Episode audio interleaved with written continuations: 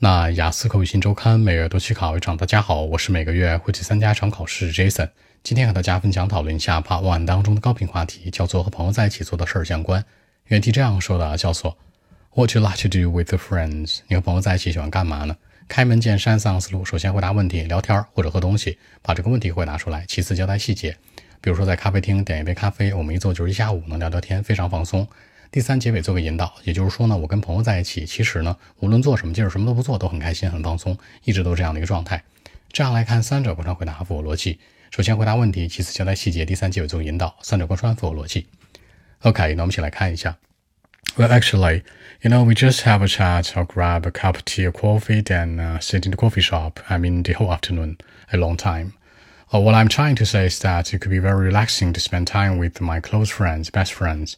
No matter what we do in life, we always feel quite happy all the time.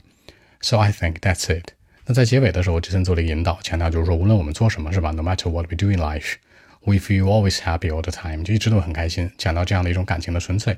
考官接下来就问问了，就什么都不干都开心吗？是吧？那你们有没有做一些其他好玩的事儿呢？形成更多话题的引导。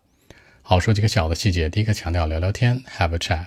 第二个喝点东西，grab，你可以说 grab cup tea or coffee。第三，好基友。Close friends，最后一直都是 all the time。这样来看，把一些小的细节带进来，让文章更加有说服力。